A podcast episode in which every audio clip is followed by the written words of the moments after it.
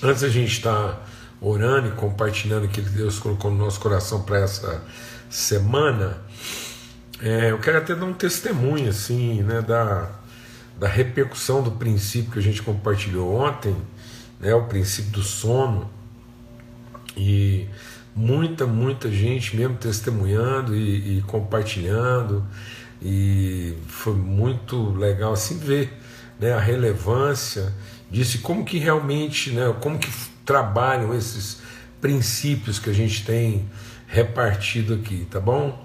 É, e é isso mesmo, tá vendo? A gente vai falando de coisas, ficam parecendo que, que elas não têm essa relevância, mas tem, porque são princípios que a gente precisa resgatar e aplicar, tá bom?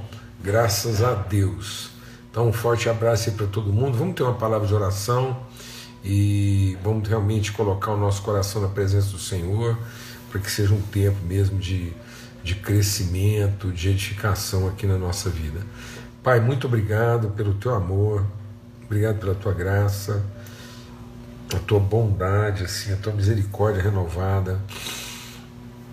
Obrigado porque somos os teus filhos, o Senhor ilumina os nossos olhos, o Senhor transforma nosso entendimento, o Senhor nos revela a tua bendita, maravilhosa, eterna vontade. É tudo que nós queremos que os nossos olhos sejam iluminados, o nosso entendimento transformado, para compreender as dimensões, as riquezas da nossa vocação em Cristo Jesus. Que a gente possa mesmo assim ter esse tempo aqui de comunhão, de edificação mútua, de fortalecimento, de consolo. Quero quero agradecer, Deus, louvar o teu nome por toda a fidelidade, toda a bondade para com a nossa casa, a forma digna, honrada, e, e pronta com que a vida está sendo atendida, socorrida e os recursos que o Senhor tem dado, em nome de Cristo Jesus. Muito obrigado pela tua fidelidade, por sermos mesmo os teus filhos e atravessarmos todo o vale na certeza da tua presença e que o Senhor nos console e nos orienta, Pai. No nome de Cristo Jesus, o Senhor. Amém e amém. Graças a Deus. E então, é, eu quero compartilhar com vocês é, o texto que está aqui, né? É, aqui em Isaías, livro do profeta Isaías, e aí a gente vai falar aqui por que é, a gente vai. É, quais, o que, que nós vamos estar tá tratando, é, aquilo que Deus colocou no nosso coração, né, de hoje até sexta-feira. E Deus colocou assim muito forte no meu coração de estar repartindo esse desafio da gente ter a nossa mente, o nosso coração dilatados pelo Senhor. Então, é, a gente vai ler alguns textos, meditar em alguns textos da palavra de Deus que nos desafiam né, a ter as nossas medidas dilatadas, esticadas, ampliadas. Então a gente vai começar com o texto aqui de Isaías, que diz assim: Venham todos vocês que estão com sede, Isaías 55, venham às águas, e vocês que não possuem dinheiro algum, venham, comprem e comam. Venham, comprem vinho e leite sem dinheiro e sem custo.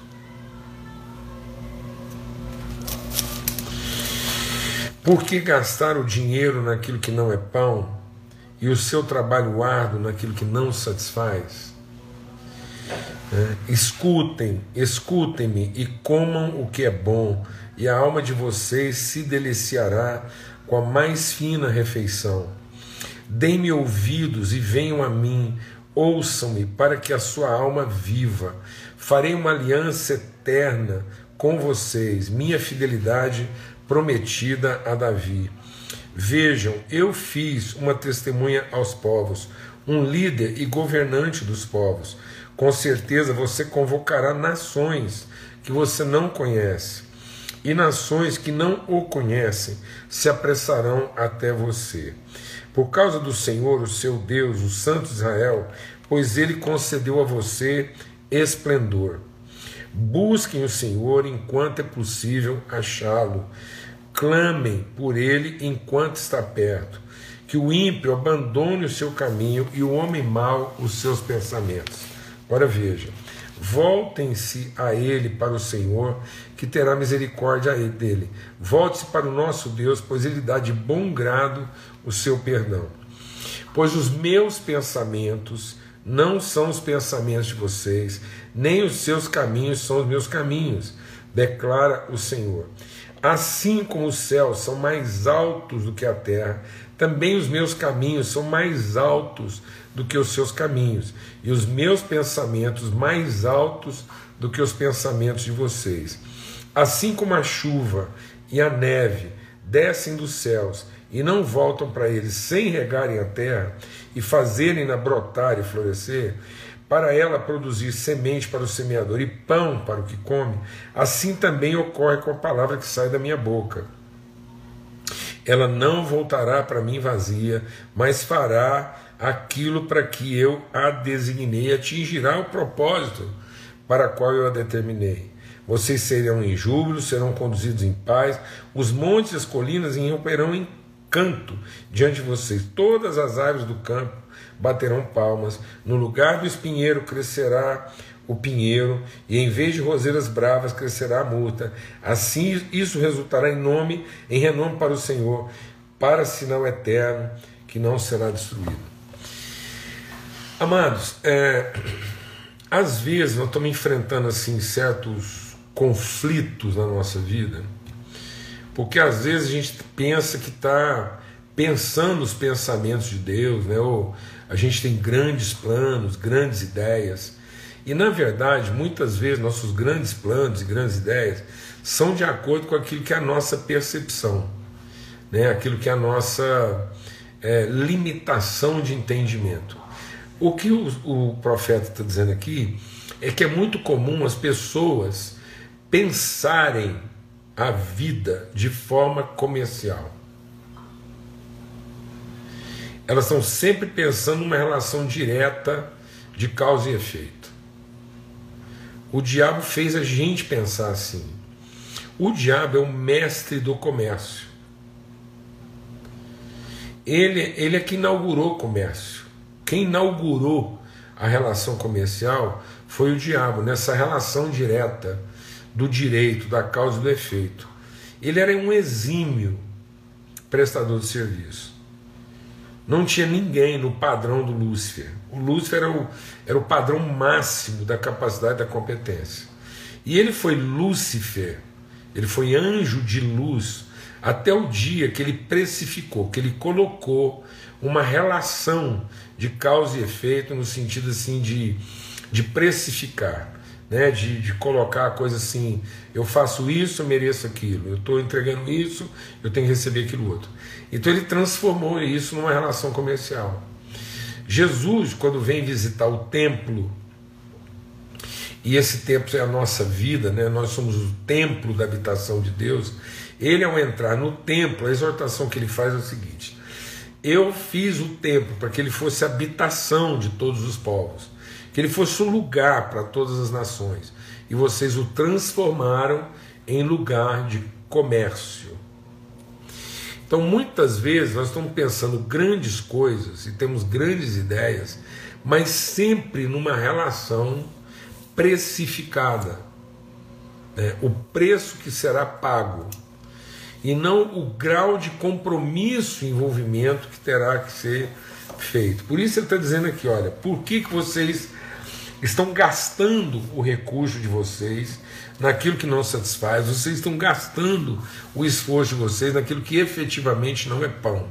E aí, quando ele está falando de pão, ele está falando desse pão terreno, que é o que Jesus diz: quem comer desse pão, esse pão, o pão que o dinheiro pode comprar, quem, se tudo na nossa vida for simplesmente satisfazer uma necessidade, então deixa eu te falar uma coisa. Entenda uma coisa é, a necessidade é anterior ao pecado. Quando Deus fez o homem, ele fez o homem com necessidades. Então, a fome, a nudez, a fragilidade, isso não é, isso não é um, um problema a ser corrigido. Por mais que a gente se esforce, por mais que a gente se dedique, distribua pão, faça assim, vir do avesso, nós não vamos resolver a questão da necessidade humana. Então, enquanto a gente estiver trabalhando nesse nível, a fome é recorrente. Então, a fome humana, essa fome que escraviza, que humilha, que constrange, ela não é resolvida na satisfação da necessidade. Você pode ter a geladeira cheia. Você pode ter, você pode ser o dono do maior armazém. Lembra lá do rico insensato? Que quando ele colheu muito, ele diz assim: agora eu vou aumentar meus armazéns. E aí Jesus diz assim: louco, louco, você essa noite perdeu a sua alma. Então toda vez que eu penso que o meu projeto ele é grande na, na, na medida da minha capacidade de acumular, de reunir, de ajuntar, isso, isso vai só aumentar a minha ansiedade, isso vai fazer com que a minha alma se perca. Então, é, o que Deus está dizendo para nós é que Ele quer que a gente confesse, que a gente se liberte, que a gente admita a nossa iniquidade. Então Ele está dizendo assim: que, esse, que esse, essa desobediência ao verdadeiro propósito. E ele diz: então vamos buscar ao Senhor num sentido de comunhão, de intimidade, para que os meus pensamentos sejam ampliados. Eu vejo, por exemplo, é muito comum às vezes é, pessoas vocacionadas para missão. A gente sempre trabalhou em missões, continua trabalhando em missões. Né? E às vezes, o que, que acontece muitas vezes nos projetos missionários? A gente vai lá, a gente até tem conversado com muitas pessoas nessa questão missional da igreja. O que, que muita gente entende como missão? Às vezes vai lá, identifica um pouco, vê a necessidade dele. Então, ah, é fome, é doença. Aí vão lá montar um projeto de saúde, um projeto de alimentação, de educação. E está tudo certo. Está tudo certo. Não temos que ir lá, como o samaritano fez. A gente vai lá e atende a necessidade mais imediata, supre aquela deficiência. Mas essa não é a missão. Não é isso que vai transformar aquele povo e nem é isso que vai dar sentido na nossa vida. Porque senão vai chegar no fim do processo e a nossa relação com aquilo foi uma relação só de fisiologismo. Então, até às vezes os projetos que a gente monta, monta lá, ah, vamos montar aqui um projeto de, de área de computação, disso, daquilo, dando para a pessoa a ideia de que o problema dela é a falta de recursos para comprar o pão que ela precisa. E não é. O grande desafio nosso é ajudar as pessoas a pensarem na forma como Deus pensa e andar os caminhos de Deus. Nós estamos com a tendência de querer arrastar Deus para o nosso pensamento. Então a gente tem ideias que a gente acha grandiosas e às vezes as nossas ideias elas não são grandiosas. Elas só são onerosas. Às vezes você acha que você teve uma grande ideia e você fala, eu estou com um grande projeto, tenho um projeto de vida grande, um projeto missionário, isso aqui, até empresarial. Aí eu tenho um projeto empresarial. E às vezes isso não é um projeto grande, ele é só oneroso, ele é só custoso. Ele parece grande porque vai envolver muito recurso, vai envolver muita gente, vai envolver muito esforço, vai envolver uma estrutura. Então a gente pensa que porque a estrutura é grande, porque custa muito, porque envolveu muita gente, eu estou envolvido num grande projeto. Tem muitos homens que são até milionários. Ele acha que porque aquilo que ele faz né, é grande na conta que ele paga, no capital que ele mobiliza, na quantidade de pessoas que ele emprega e na, na, nas operações que ele realiza. E na verdade, às vezes, isso do ponto de vista, né, do ponto de vista da mitigação da necessidade, do ponto de vista da, da do arrefecimento do problema, está tudo certo mas ele não tem uma capacidade transformadora, ele não tem uma capacidade redentora, ele não ensina a pessoa a pensar de si e pensar do seu verdadeiro projeto na vida de maneira muito mais ampla, muito mais ousada e muito mais transformadora. Ele está dizendo que essa ousadia tem que nos levar a entender que a nossa vida é para dimensões e fronteiras muito maiores do que aquelas que nós estabelecemos. Então a gente estabeleceu certos limites da nossa vida que são onerosos, são dispendiosos, são laborosos, porque tem um labor muito grande, mas aquilo é pequeno, porque aquilo reduz o ser humano a uma dependência escravizante daquela estrutura e daquele sistema. Então a gente quer compartilhar essa semana e colocar aqui esse desafio de cada um de nós, você aí, eu e você, buscarmos em Deus uma amplitude de mente, um, uma iluminação do entendimento. Para que você que está aí, que a gente está aqui junto, vamos estar tá orando, buscando a Deus, empenhado em oração, você possa pensar sua própria vida, pensar seu próprio ministério de uma maneira muito mais dilatada, muito mais ampla, muito mais abrangente, muito mais transformadora do que simplesmente aquilo que o dinheiro pode comprar, aquilo que a estrutura pode oferecer, o sistema pode garantir. Deus está dizendo: olha, os meus pensamentos são mais altos que os vossos pensamentos. E os seus pensamentos não são os meus pensamentos. Eu queria te convidar a fazer uma pergunta séria essa semana, até sexta-feira. Será que aquilo que a gente está pensando é o mesmo que Deus está pensando? Será que gradualmente eu estou sendo levado a pensar do jeito que Deus pensa? Ou eu estou num esforço estúpido, inútil, de passar o resto da minha vida querendo fazer com que Deus pense do meu jeito? E às vezes você está achando que você está envolvido num grande projeto, que você tem grandes sonhos, que você está envolvido com grandes coisas. E às vezes você está só cansado, fadigado, e às vezes até frustrado com aquilo que você estabeleceu, porque a, o, que você está envolvido está tudo resumido no custo, na estrutura, na atividade, e não na abrangência, e não na afetação. Aí, sem perceber, deixa Deus ministrar no nosso coração. Sem perceber, todo ambiente que você chega, você é um passivo.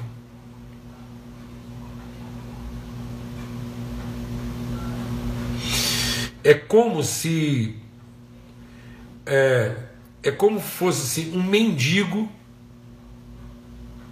sonhando grandes coisas.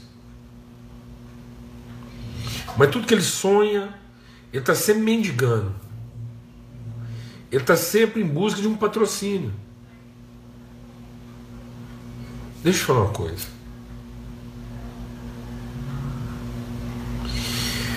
Assim, eu vou ter que ter muito cuidado para falar isso. Para não ofender. E nem assim para. É, nem assim para para confundir. Os projetos de Deus não precisam de patrocinadores.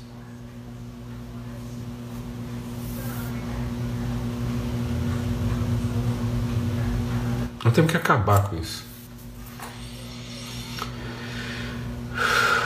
É isso que ele está dizendo. Por que, que nós estamos investindo nosso tempo, nosso esforço em coisas que podem ser precificadas? Nós temos que ter um orçamento, temos que ter um projeto, temos que ter plano, organ... temos. Nós temos que ter tudo isso. Nós vamos envolver com dinheiro? Vamos envolver com dinheiro, vamos envolver com planejamento, com estrutura. Mas não na perspectiva de uma demanda, A gente, o Deus, Deus não está apresentando para nós uma demanda.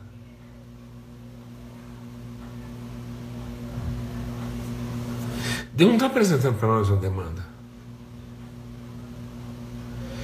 Em busca de patrocínio, do jeito que nós estamos fazendo as coisas, fica parecendo que o maior mendigo do universo é Deus. Né?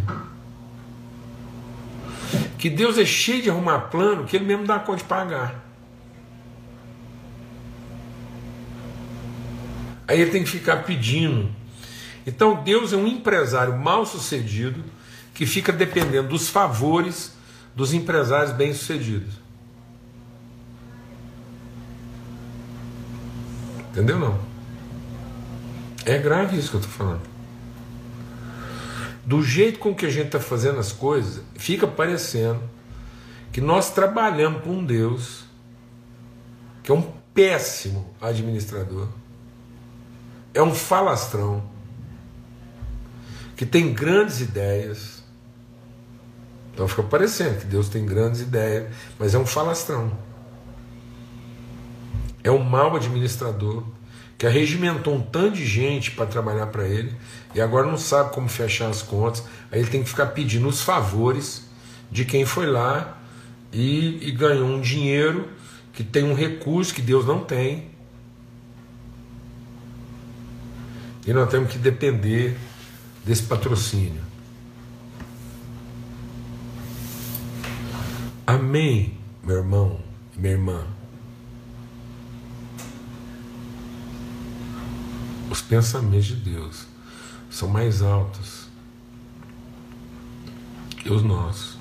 E os nossos pensamentos não são os dele. É isso que Isaías está falando, Isaías 55. Está dizendo: olha, os pensamentos de vocês não são os meus. E os caminhos de vocês não são os meus. E os meus pensamentos são mais altos do que os de vocês. Então nós precisamos ter a ousadia. Nós precisamos ter a ousadia de encontrar em Deus revelação daquilo que Ele de fato quer operar através da nossa vida. E que não dependa do patrocínio. Que nós não vamos estar pedindo favor para ninguém. Nós não estamos pedindo favor para ninguém nos ajudar. Nós estamos apresentando uma direção, Deus está trazendo uma direção, e todo aquele que seguir essa direção, investir nessa direção, encontrou o propósito da sua vida. Amém?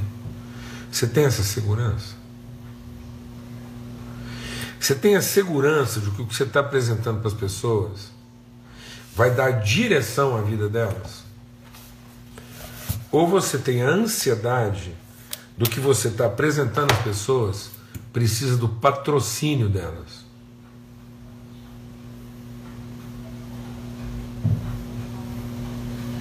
Você está vendo que muita coisa não funciona?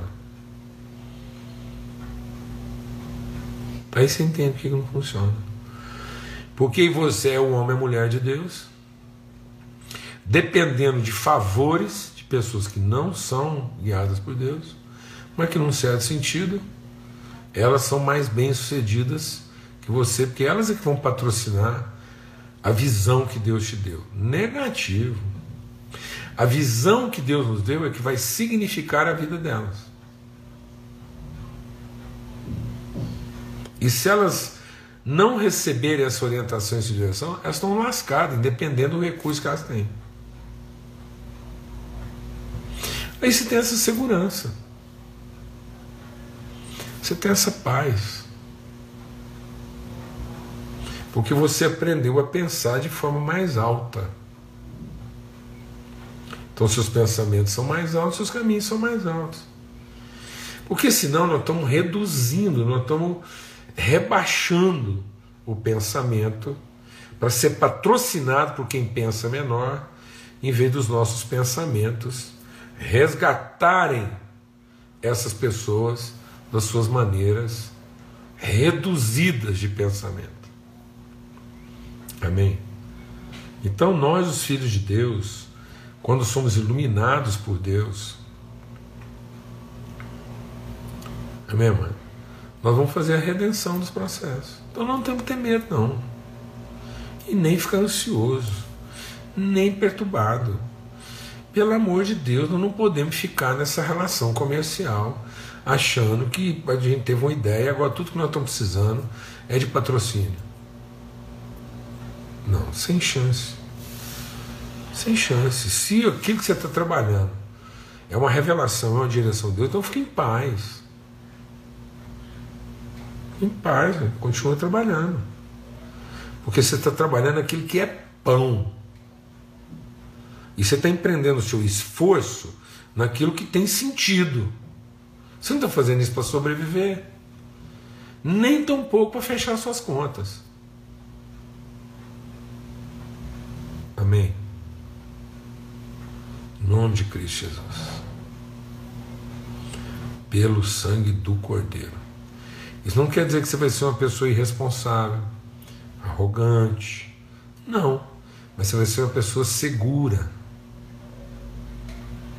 E aí, quando você for conversar com as pessoas, você vai conversar com elas com segurança. Amém? É daí que tem, tem acontecido esse, esse, essa enxurrada de corrupção. É uma enxurrada de corrupção, de, de, de coisa doida, esquisita. Porque a relação ficou reduzida ao quê? Ao comércio. E ficou reduzida ao comércio por quê? Porque nós não estamos sendo elevados na nossa maneira de pensar. Nós estamos sendo reduzidos na nossa maneira de pensar. Amém? E de caminhar. Glória a Deus. Eu assim, eu queria desafiar você de hoje até sexta-feira. Você gastar um tempo em oração mesmo assim, falando com Deus, falando, Deus, eu estou precisando então, eu não estou precisando de recurso. Eu estou precisando dilatar meu entendimento. Porque às vezes, irmão, não é recurso que está faltando para você. Está faltando é segurança. Amém? Você está precisando de recurso ou você está precisando de segurança? Em nome de Cristo Jesus, o Senhor, a paz de Cristo seja sobre todos. Até amanhã, se Deus quiser. Tá bom? A gente vai continuar conversando sobre isso até sexta-feira. Vamos aprofundar nesse entendimento aí e sermos desafiados. É isso que ele está dizendo, a sermos dilatados nas nossas medidas, na nossa maneira de pensar e resolver. Tá ok? Forte abraço, fica na paz. Até amanhã, se Deus quiser, na viração do dia, aqui nessa mesa preparada às 18 horas. Forte abraço.